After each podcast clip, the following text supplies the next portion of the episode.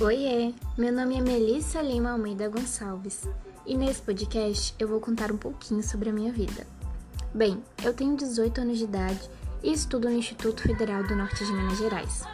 Eu estou cursando o terceiro ano do curso técnico em Química integrado ao ensino médio.